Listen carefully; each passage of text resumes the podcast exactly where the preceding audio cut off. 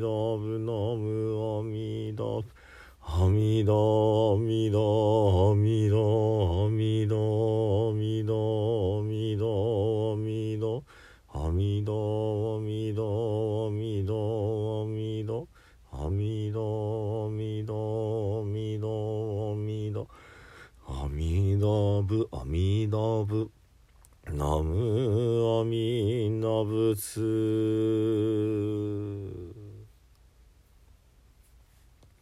皆さんこんにちは。三田参道の増大臣です、えー実はね今宮沢賢治さんについてあのー愛知県西尾市というところでね、あのー講座を行っております。まあ全6回のうちのね昨日が第4回目で、えー銀河鉄道の夜についてお話をさせていただきました。またねこっちの講座もいつかオンラインでもねあの皆さんに見ていただけるようにしたいなと思ってますけれども、まあ、またあの整ったらねお話しさせていただきますね。でまあ今日はちょっとねかいつまんで銀河鉄道の夜のまあ面白い部分まあどこも面白いと思うんですけどもお話しさせていただこうと思います。あの銀河鉄道の夜というのは宮沢賢治さんが、えーまあ、晩年までね手を加え続けたいわゆる未完成な、えー原稿が残されていたわけですけれども、えー手を加え続けてたと言いましたように実は今研究の結果ね4種類の原稿があるというふうに言われています。4種類もあるんですね。ですのであの詳しい本によってはこの4種類を全部ねあの掲載されているものもありますけれども普通一般的にね皆さんが接するのは4番目のいわゆる最終項と呼ばれるものになります。でこの4つがねまあ足掛け7年ほどかけて、えー何回か書き加えられていますのでねあの内容がだんだんと変わってくるわけですね。そうした中でも特に決定的に大きな違いが、えー1から3までに登場する、えーブブルカニロ博士という方がね第4項ではいらっしゃらないんですね。しかもこの方はかなり重要な人物なのでこの方の存在そのものをこう第4項で消してしまうということにまあ根本的なねあのストーリーの大きな変化があるわけです。じゃあそのブルカニロ博士っていうのはどういう存在かっていうとあの優しいセロのような声というふうにね繰り返し出てきます。セロっていうのはあの宮沢賢治さんの「セロ弾きの豪樹」っていう作品があってねタイトルにもなって有名なようにいわゆるチェロあのバイオリンのね系統の、えバスよりは小さいけれども大型のあの弦楽器ですね。ですからまあ低音だけども低すぎない落ち着いた優しい音色の楽器。そんな感じのねあのまあ、優しい低い声という感じでしょうかね。この優しいセロのような声というのがあの銀河鉄道で旅をしてる最中に何度かねあのジョバンニのもとに主人公のジョバンニのもとに聞こえてくるわけですね。それがまあ困った時にどうしたらいいかとかねそういった導きの声として現れます。そして物語の一番最後ですねこの「銀河鉄道の夜」という、まあ、銀河鉄道というあの不思議なあのまあ宇宙を走る列車。これに乗っていた体験が実は夢だったっていうふうにね目が覚めてそこにブルカニロ博士が登場するんですね。そして博士が「私は今実験をしていた」ってことを伝えるわけです。それは遠いところから私の思いをあなたに伝えるという実験をしてあなたは夢の中で銀河鉄道という列車に乗ってその中であの私の思いをね受け取ってくれた。ってそれからあなたがジョバンニさんがねそこでおっしゃったことは私は全部手帳にねメモメモで書かせてもらった。っていい実験だったって言ってね。あのー、それから直接ではないんですけどもあなたの切符ここにあるよって感じでちょっと胸のところをトンと触ってねそれからあっという間にね消えてしまうんですね。あの天気輪の柱というこれは宮沢賢治さんの造語でね作った言葉で一体何なのか諸説が分かれるところですけども、まあ、そういう不思議なね夢の入り口のまあ境に立ってるようなものの影にスッとこう入って消えてしまうんですね。でジョバンニが後であの気が付くのがその胸のところにね何かこう重たい硬いものが入ってる見たら切符と一緒にその金貨が2枚入っているっていうようなそんなお話になります。これが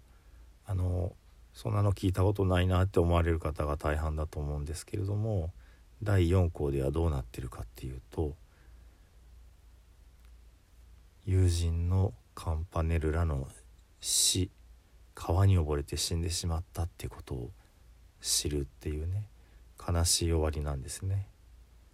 でただ悲しい終わりだけではありません、えー、そのカンパネルラがケンタウル祭りの夜カラスウリの明かりを流すね友人ザネリが川に落ちてそれを助けるために自分が川に飛び込んでザネリを救いそしてそのまま行方不明になってしまう。こういった状況をねあのカンパネルラのお父様博士でいらっしゃいますけどもね。この方が冷静にその場にあのまあ言い合わせていてもう45分経ちました。もう残念ですが結構ですって捜索の手をね止めるわけですね。そのえー、カンパネルラのお父さんのところにジョバンニがねさっきまで自分が一緒にいてそして銀河鉄道の中でお母さんのところに行くってすっとこういなくなってしまったっていうことをね僕知ってるよってことを言おうと思って声が出ないんですね。そういうジョバンニに対してお父様はねあのジョバンニのお父さんはもう帰ってきたかっていうふうに聞くわけですね。でジョバンニのお父さんというのはあのまあ行方不明になっているんですね。北の海に漁に行くって言って帰ってこなかったそのお父さんからおとついに手紙が来てもう帰るよって言ってたよっていう嬉しい知らせを聞くんですねこの嬉しい知らせと悲しい出来事両方を胸にお母さんのもとにねあの病弱なお母さんのもとにあのようやく変えた牛乳を持ってね走っていく。そういう何ともね不思議ないろんな感情がないまぜになった気持ちで、まあ、終わっていく。これが第4項なんですね。